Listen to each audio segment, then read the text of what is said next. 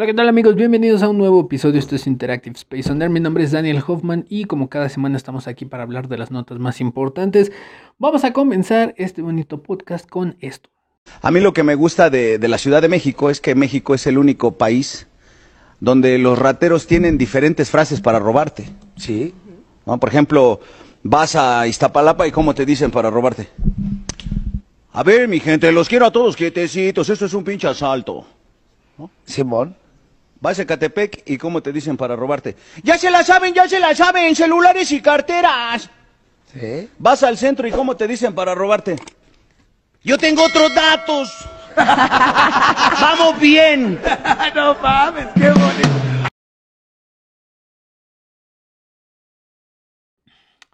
Y para comenzar, una vieja sección con la que empezamos este podcast hace ya tres años. Eh, desafortunada sección. eh, casi siempre nos tocaba que entre finales e inicios de mes eh, se venía una serie de notas de tragedias y esta, pues bueno, desafortunadamente es una de ellas. Eh, resulta, eh, con la primera que vamos a empezar es con la tragedia de la estampida de Seúl. Como todos ya saben, incluso hubieron dos eh, mexicanos que estuvieron dentro de esta estampida que, se, que hubo en Seúl.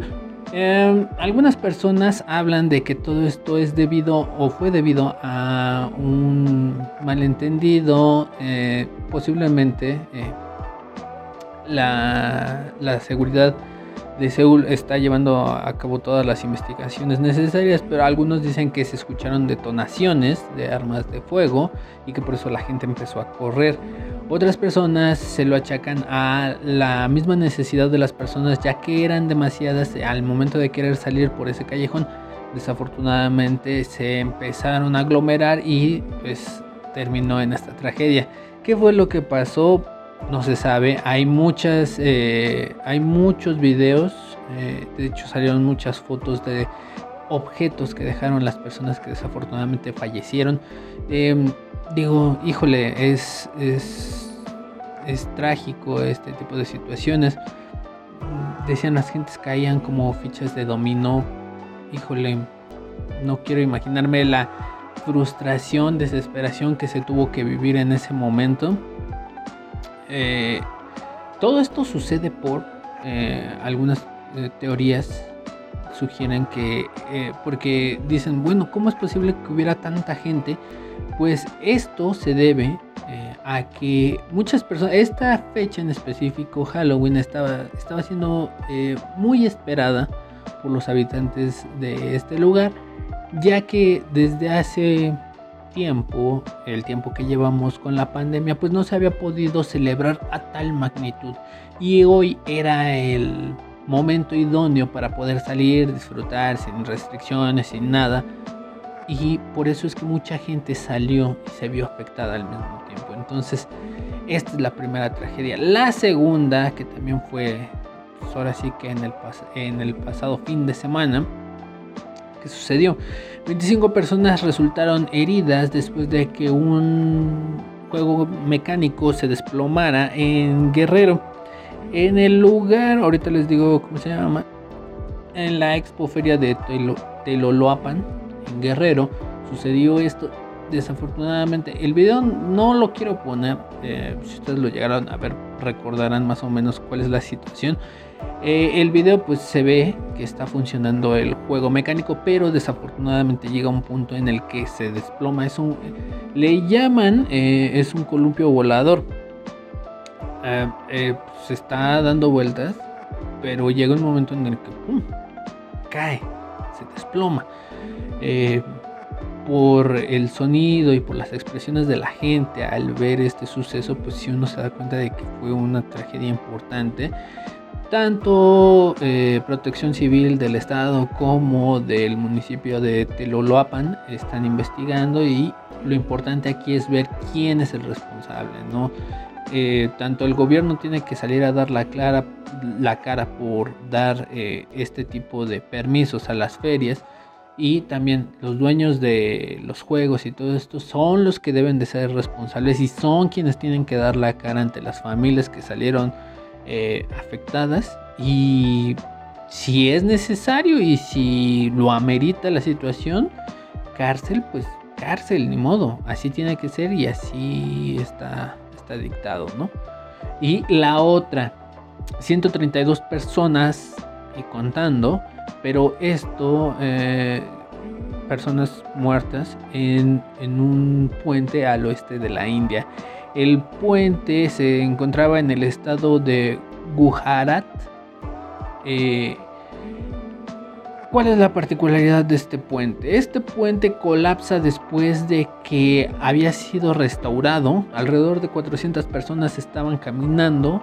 Eh, por eso les digo que, pues bueno, 132 muertas, pero todavía se están haciendo las investigaciones y todo esto. El puente colgante es, el puente colgante de Morbi y pues, por lo menos 132 personas fallecieron.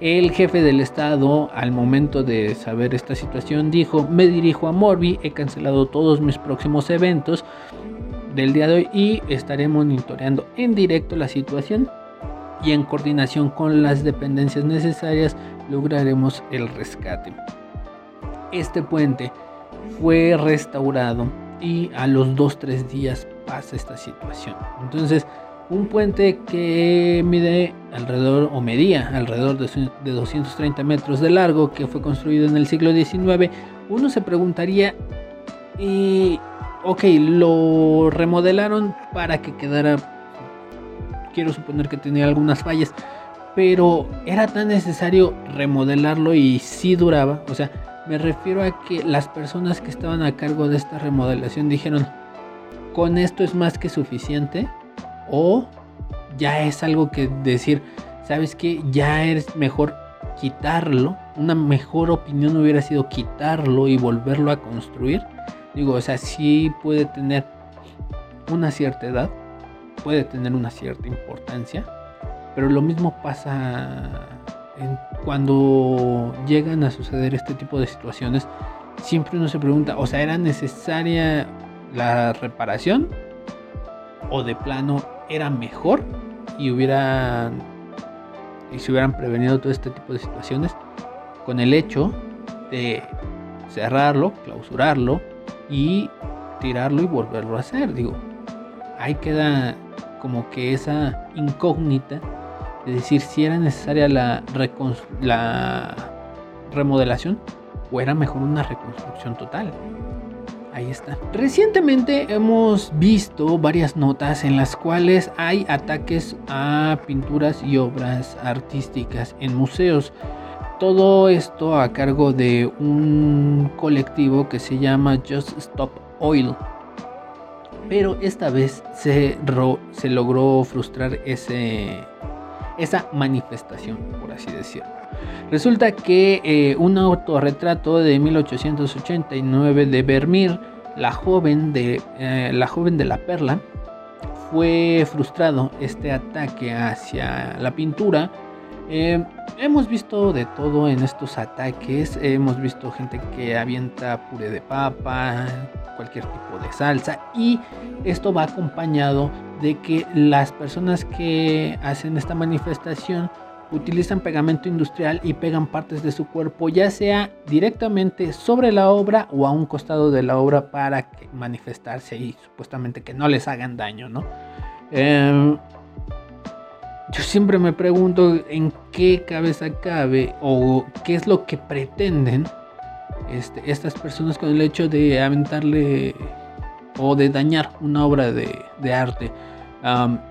claramente no van a bajar los índices de contaminación, claramente las empresas no van a parar de producir cualquier cosa que estén produciendo y las personas no van a dejar de utilizar autos y maquinaria que utilice derivados del petróleo solo porque vas y le avientas este puré de papa a una, este, a una obra de arte.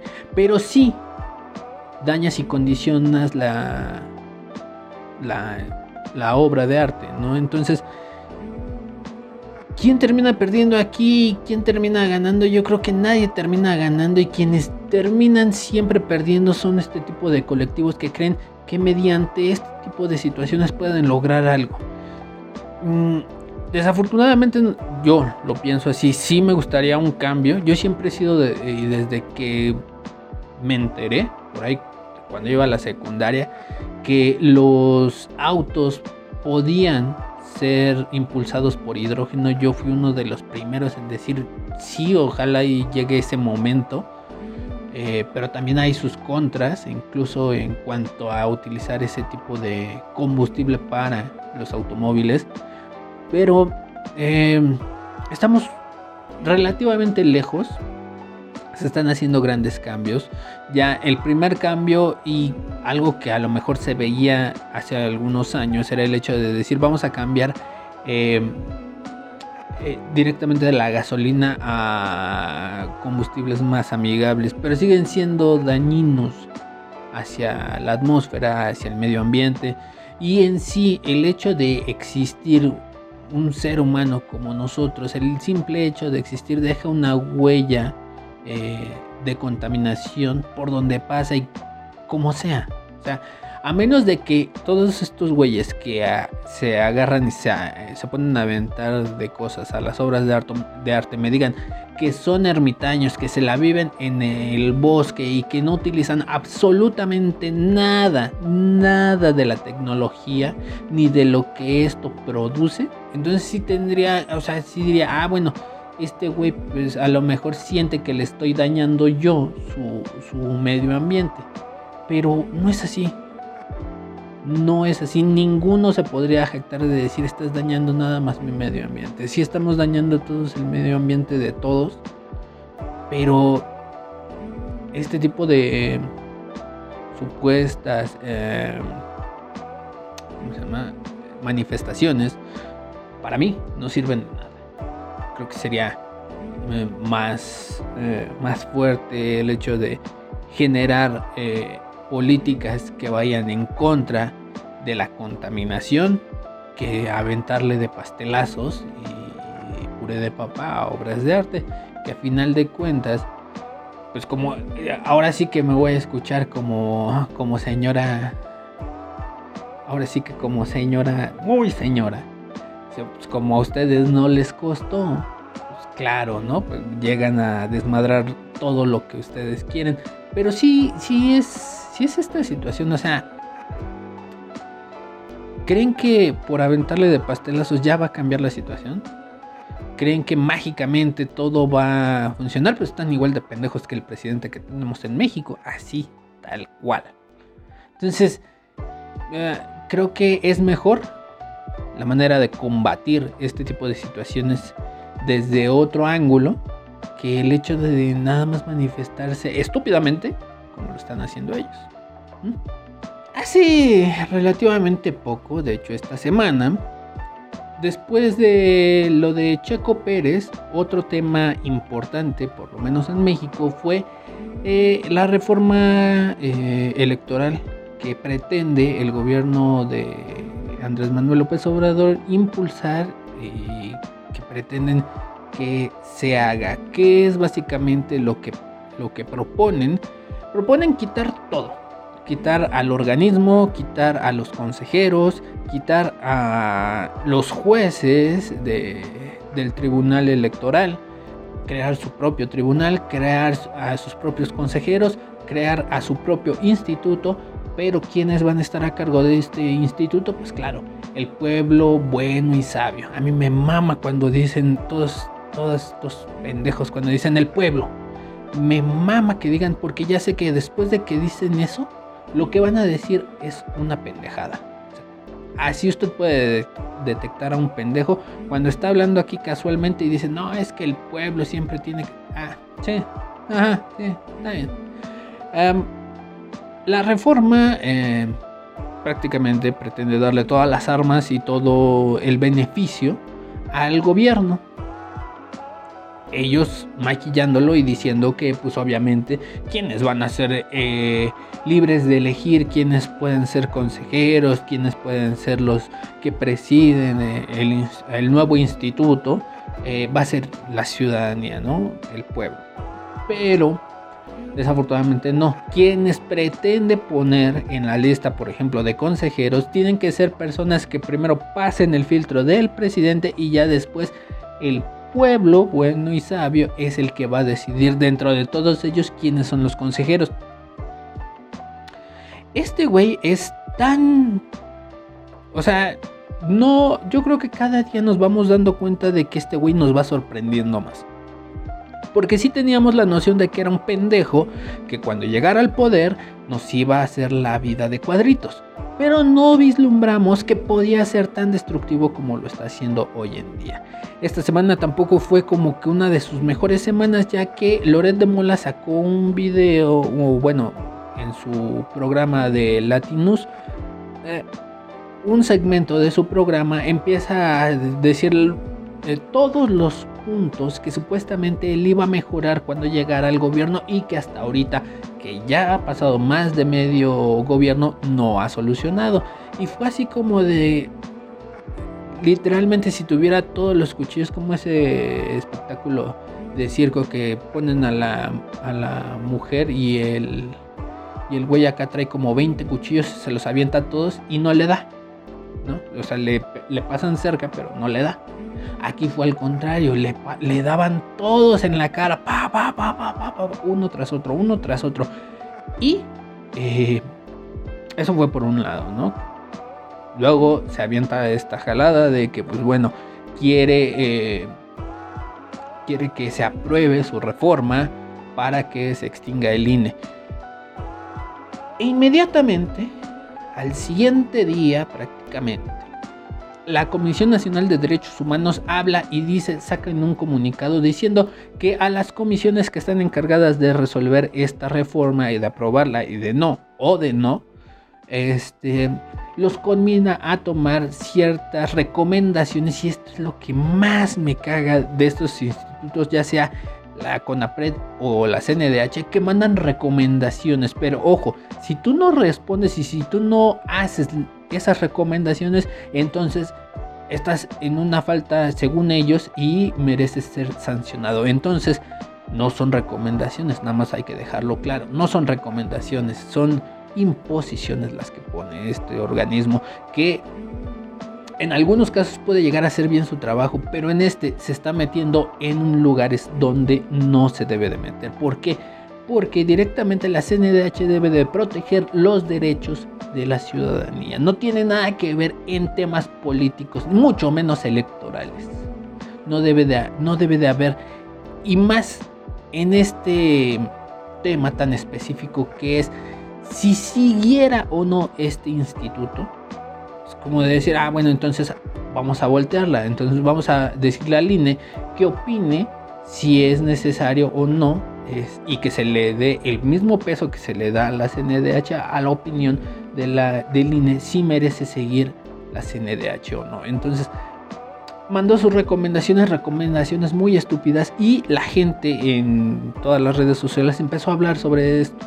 Empezó a hablar y empezó a decir que pues bueno, era una estupidez y era algo insólito ver cómo la CNDH a chasquidos del presidente agarraban y decían y empezaban a armar todo esto como si de veras, ay güey, no mames, el INE es el peor instituto que puede haber y es un cáncer para la sociedad. Tan ridículo es el presidente y tan estúpido y yo podría decir que es tan cara dura el presidente que los mismos güeyes que validaron su, su presidencia ahora los quiere quitar literalmente nada más los utiliza. Y ese güey siempre, eh, eh, medio el eslogan de, del nuevo instituto, creo que tiene que ver algo con bienestar. Ya saben que ese güey le mama esa, esa, esa palabra, bienestar. ¿Quién sabe en dónde supuestamente está generando bienestar? Pero ese güey dice que sí, ese güey dice que no mames, este, hay bienestar por todos lados en México. Entonces, em, es una pendejada. Ya usted decidirá y usted verá qué onda, si usted ah, lo apoya o no. En mi muy particular punto de opinión, se me hace una pendejada el hecho de, que el presidente quiera, eh, al árbitro lo quiere sacar. Imagínense, así está el pedo, al árbitro lo quiere sacar. Entonces, em, Ojalá y después de todo este desmadre que hubo, que si el Frente Unido contra Andrés Manuel se rompió y todo, por lo menos en esto se den cuenta de que si sacan al árbitro del partido, créanme que nadie va a ganar, nadie va a ganar. Y luego les digo que no fue así como que la semana, porque también al presidente se le estuvo criticando esta onda de que ya van cinco visitas que hace a la cuna del crimen organizado que es Badiraguato, preguntándose todas las personas qué chingados va a hacer allá. Así, o sea, neta, ¿qué va a hacer allá? O sea, eh, por lo menos aquí desde donde transmitimos, eh, que es Tláhuac, donde sucedió la tragedia del metro, nunca se ha parado ni una puta vez en este lugar. Pero eso sí, manda a Claudia que venga a hacer su estúpido, su estúpida gira em, diciendo que, que eh, su informe de gobierno. Y ese güey viene a hacer sus mítines. Pero no se ha parado aquí el pendejo para hablar con las familias afectadas, para hablar con los comerciantes afectados. No se ha parado aquí para ver cómo van las, la construcción pero eso sí, se la, se la, podríamos decir, se la vive. O por lo menos va una vez al año a Badiraguato. ¿A qué chingados va? ¿Qué, ¿Qué chingados tiene que ir a hacer tanto a un solo lugar? Ahí se las dejo nomás, chairos. Dense la vuelta. Esta semana también eh, fue una semana comiquísima, podría decirlo yo. No, no es cierto. La verdad, eh, yo desde hace, fíjense, yo tenía acá una onda con Carlos Vallarta. Vamos a hablar de, lo que hizo Carlos Vallarta, ¿no? Em, yo al principio cuando lo veía decía, ay, sí está bien cagado. Em, andaba por una buena línea. Pero de repente, y eso es lo que yo he hablado con varios amigos y pues me han dicho, sí, pues, eh, más o menos tienes razón, más o menos no. Eh, y esta es mi, mi opinión. Llega un punto en el que este tipo de... No sé, no siento que ya hoy en día sea stand-up, pero para mí no, no hace stand-up. Es más rutina de comedia. Eh, de repente empiezan sí como estando peros a hablar de situaciones y buscarle eh, la manera graciosa o chistosa de ver una situación tan, tan, a lo mejor en algunos casos trágica, en algunos otros pues es una situación que todos vivimos y que todos compartimos. Es muy difícil eh, el stand-up, lo reconozco, hay personas que sí lo saben hacer excelente pero hay otras personas que no y se dicen estando peros, tal cual. Como hay otras personas que se dicen este ser locutores y hacen supuestos podcasts, por ejemplo. Pero la situación va en que al inicio, pues tal vez sí tenía ese feeling para conectar situaciones regulares, mezclarlas con comedia y que la gente se entretuviera. Pero llega un momento en el que todos estos eh, comediantes desvían el camino y empiezan a hablar de temas importantes o de temas que no son tan difíciles de digerir para las personas. Y es normal. Pero hay veces que cuando lo hacen no lo hacen de la misma manera con la que hablaban sobre situaciones regulares. Y al hacerlo empiezan a decir todo lo que ellos supuestamente piensan y piensan que lo dicen de una manera cómica. Pero desafortunadamente lo agarran y lo convierten en un regaño hacia ti porque eres un pendejo y porque tú no sabes y ellos sí. Entonces pierden el camino, pierden la ruta y está bien. O sea, yo escuchaba a, unas personas que saben de esto y decían, el stand-up para el mexicano es muy difícil porque no es un tema y no es un, una doctrina que se tenga aquí eh, arraigada en México. Esto es, esto del stand-up es algo netamente eh, gringo, o sea, es un concepto ideado y creado allá que aquí en México han habido grandes exponentes de, ese de ese género, sí, sí los han habido, pero hoy en día no los hay. Eh, es como decirle a un gringo, vamos a jugar al Bures y, ese güey me va a ganar. Pues no. Eh, estoy prácticamente seguro que no me va a ganar. Y estoy prácticamente seguro que cuando yo le hable, ni siquiera me va a entender. Entonces son cosas muy distintas. Es una sola cosa que no puede ser tan fácilmente replicada en todos lados. Así de sencillo. Y regresamos a lo de Carlos Vallarta. ¿Qué fue lo que pasó? Una persona en Twitter sacó, a lo mejor fuera de contexto, porque sí hay que contextualizar. Está dentro de su show y pues es su show. Así de sencillo como lo hemos dicho aquí, si no te gusta lo que alguna persona propone, si algo, no te gusta lo que alguna persona ve, simplemente lo que ve, lo que dice, pues simplemente no lo sigas, no lo veas, no lo consumas y se acabó, así de sencillo. Dentro de su show de Netflix, dentro de su último show de Netflix, que yo también lo he criticado porque no se me hizo para nada gracioso, ni, ni es así como que, uy, sí me dejó reflexionando sobre lo que dijo, pues tampoco. Entonces, eh, hay un chiste, eh, supuestamente un chiste, en el cual habla sobre eh, que dice que si cuando, si tú eres si tú naces con SIDA, ya de grande ya no te puede dar. Y ese es el chiste. Se quejaba este güey de que Chespirito utilizaba un tipo de comicidad eh, y un tipo de comedia muy estúpido que solo le llegaba a la gente lerda y sin, y sin estudios y prácticamente que era un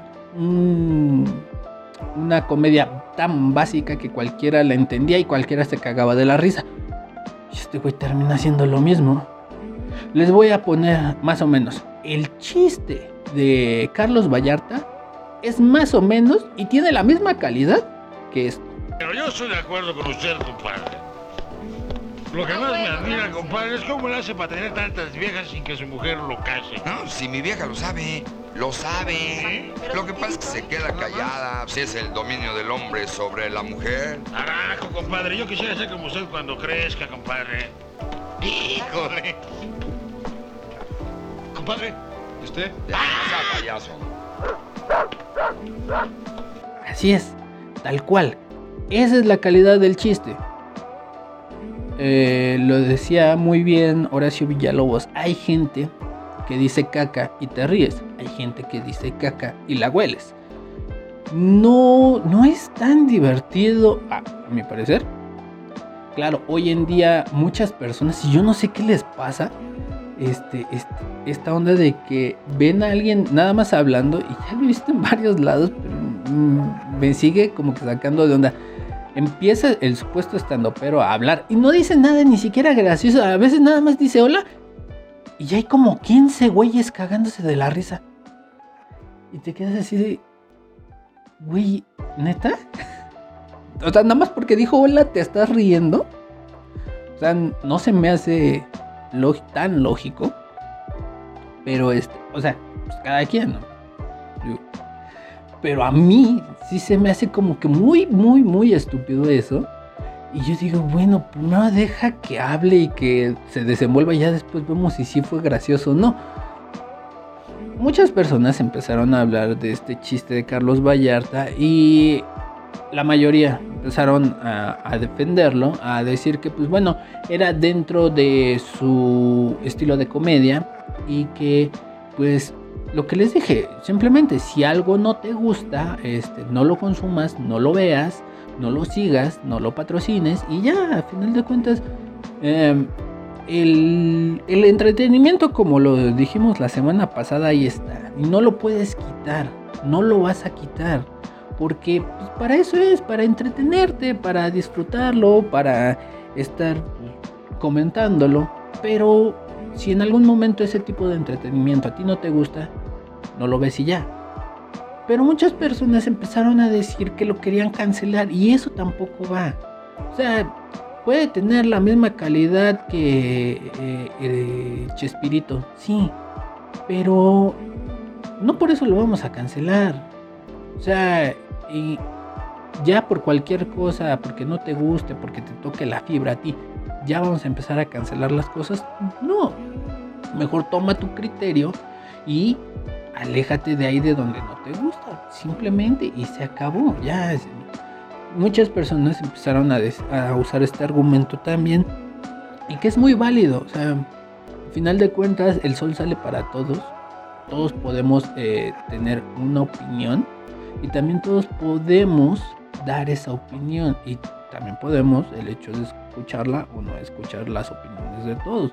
Ya en ti cabrá y ya si te gusta, si no. Pero muchas personas sí se sintieron muy ofendidas.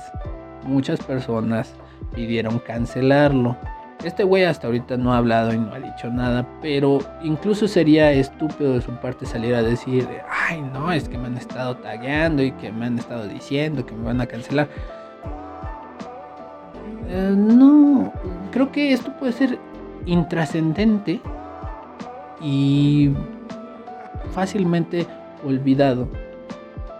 Que a, mi, a mi gusto, eh, tal vez sí lo vamos a cancelar, pero no por lo que diga, sino por eh, este el mal este el mal contenido que hace. la pésima calidad del contenido que hace. No por lo que dice, que siga diciendo misa, eh, pero por la calidad y su... No, hombre, este, este güey es el maestro de la comedia y del stand-up. Nomás ahí se los dejo. Esa fue la mejor similitud de lo que supuestamente él dice. No, es que la comedia de, de, los setentas es, era burda, era insípida, era para que cualquiera la pudiera disfrutar. No, hombre, puta. Maestro, tú haces la comedia que va a perdurar por milenios. No mames, estás evolucionando. Siguiendo con las notas, este próximo sábado, no, próximo sábado, domingo, por ahí, el 5. El 5, ahorita les digo qué día es. Este 5 eh, de noviembre, sábado 5 de noviembre, pues por fin va a llegar a, suceder lo que tenía que suceder desde hace mucho tiempo. ¿Y que es? Es la introducción al Salón de la Fama del Rock and Roll. Y en esta, pues, su majestad va a entrar a este selecto grupo. Eh, Eminem va a ser uno de los tantos que van a entrar al Salón de la Fama del Rock and Roll. Eh, va a ser en el Microsoft Theater de Los Ángeles. Eh, va a ser Duran Duran, Pat Benatar, Eminem, Dolly Parton, Lion, Lionel Richie, Carly Simon. Van a ser eh, los que van a hacer su introducción al Salón de la Fama 2022, la clase 2022. va a ser este, este, este 5 de noviembre una transmisión que ustedes podrán ver a través de HBO Max si están en Estados Unidos. Y si no, de todas maneras, la transmisión se va a hacer en el canal de YouTube de eh, El Salón de la Fama. Es un evento importante. Veremos quién lo introduce a cada quien. En el caso de Eminem, eh, ojalá y sea Doctor Dre. Quién sabe, porque les dan a elegir. O sea, les dicen, bueno, ¿quién quieres que, que haga tu introducción? Este, va a ser un bonito momento. Este muchacho ya nada más le falta un Tony para eh, hacer su EGOT, que es este el haber ganado todos los em, todos los premios que ofrece la industria del entretenimiento, que es el Emmy, el Grammy, el Oscar y el Tony. El Tony se da a las mejores producciones y a todo lo relacionado con el ámbito teatral. Entonces, este sábado va a ser este, su introducción. Chequenla. no nada más por Eminem. Dolly Parton, eh, desde hace mucho tiempo. Ella, de hecho, dentro de la votación, cuando se iban a elegir, porque eran varias personas las que iban a ser introducidas, pero de esas solo se seleccionaron unas cuantas. Dolly Parton dio unas declaraciones y dijo que no, para ella no era necesario, que ella entendía que muchas personas eh, podían votar por ella, pero que para ella no era necesario y que no veía eh, ningún cambio eh, más allá de obtener un, nuevo premio, pero que ella no veía ningún cambio en su vida ni en su carrera, que ella ya estaba consolidada como una de las mejores cantantes y compositoras de todos los tiempos del country, entonces que ella se sentía bien donde estaba, que si entraba les agradecía a todos sus fans y también a, los jueces del Salón de la Fama, pero que pues, a ella digamos que ya le daba igual la vida, ya decía uno más, uno menos, ya a mí ya, dice a estas alturas ya no me preocupa. Entonces, también incluso Eminem solo sacó como dos, tres publicaciones y fue así como que bajita la mano. Muchos de los eh, artistas con los que ha trabajado sí sacaron eh, y empezaron a, a, publicar en sus redes sociales que votaran por ese güey. Pero y siento que también va por la misma la misma ruta, el hecho de decir, bueno, eh, es, un, es un premio más, ya está asegurado, ya nada más, ahora sí que es el show, pero este, decía, pues, es un premio más, un premio menos. Con esto cierra un año muy bueno, un año espectacular en cuanto a premiaciones, después de haberles dado la espalda a todos los, no a todos, pero sí a cierto sector de, de esta industria que se dedica a hacer las premiaciones, es decir, ¿saben qué? Váyanse a la chingada más que nada con los, con los del EMI. Y este, decir, ¿saben qué? Váyanse a la fregada, yo ya no los quiero ver. Eh, sí he ganado varios, pero, o sea, también él mismo lo ha dicho, me han succionado la vida y me han obligado a hacer cosas que no quiero. Entonces, vamos a ver qué tal le va este próximo este 5 de noviembre. Y pues ahí está, para que ustedes lo vean. Y ya para terminar, eh, una recomendación de Netflix está la película El Ángel de la Muerte. El Ángel de la Muerte, ¿de qué trata? Eh, narra la historia de Charlie Cullen, que es un enfermero el cual ha sido despedido y ha caminado por varios hospitales, pero nunca se ha sabido bien cuál es la relación que ha tenido en esos hospitales y por qué se ha, decidido cambiar de tantos hospitales. No es muy común que algún enfermero, eh, ya cualquier persona, hoy en día sí, pero en este grado, eh, por ejemplo, ya cuando estudias tanto, pues, que el hecho de que estés cambie y cambie de trabajo como que no representa algo de estabilidad emocional en ti. Entonces, eh, entra con este misterio a un nuevo hospital. Y en este hospital se encuentra con eh, Amy Logren, Eddie Redmayne y Jessica Chastain. Eh, son los protagonistas de esta película en la cual narra la vida de este es es una. Es una película basada en hechos reales. En la cual, eh, pues sí, se le decía a este güey el ángel de la muerte. Porque, eh, ¿qué era lo que hacía? Y ya después nos vamos enterando. Este caso, yo ya decía yo que yo en algún momento lo había escuchado. Y sí, era un. Y siempre hemos escuchado, por lo menos yo, esta historia, ¿no? De que de repente hay enfermeros que pues matan a los pacientes.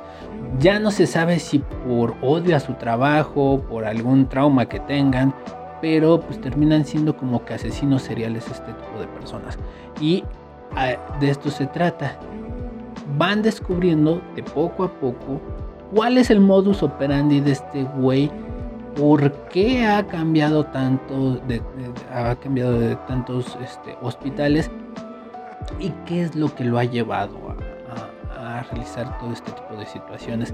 En algún momento de la película llega a haber un, una cierta afinidad, un cierto romanticismo entre eh, el personaje que hace Jessica Chastain y Eddie Redmayne. Eh, a, este, a este güey, a Eddie Redmayne, le quedan muy bien este tipo de personajes o los interpreta muy bien.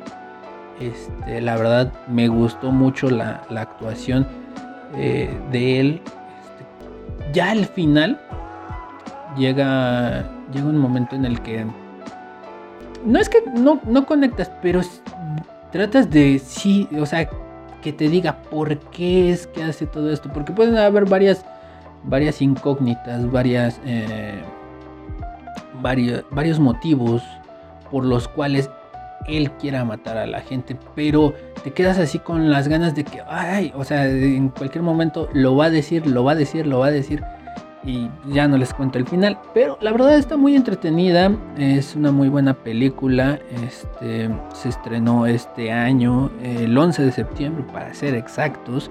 Y apenas eh, llegó a Netflix. Una historia muy, muy interesante. Te sueltan unos datos al final de cuál es la situación de este güey. Eh, de cómo se encuentra actualmente. Este, porque no, no ha fallecido ya les puedo spoilerear un poco, este, se encuentra un recluido en, una cárcel, pero este, pues es la situación, ¿no? Que te van desenvolviendo de poco a poco, cuáles han sido las situaciones que lo han llevado, por qué lo ha hecho y, muy importante, eh, este tema de ir jugando con... Eh, que lo he visto en varias películas, que de repente supuestamente, y así de fácil fuera, que una persona cualquiera se mete a ayudar a una investigación. Digo, pocas veces puede llegar a ser así, pero este es una, es una muy buena película, si obviamos eso, pero muy recomendable. Y pues eso ha sido todo. Muchas, muchas gracias por escucharnos. Recuerden que pueden seguirnos a través de la aplicación. Este, básicamente este se suponía que era un podcast, pero ahora ya lo hacemos en video. Pueden seguirnos a través de cualquier aplicación de podcast que ustedes puedan imaginarse y encontrar. Y también pueden seguirnos a través de nuestra página de Facebook. Y por último en YouTube. Ahí nos pueden encontrar. Pueden encontrar este video todos los viernes a las 12 y media de la tarde. Mi nombre es Daniel Hoffman y nos escuchamos y vemos la próxima semana. Chao.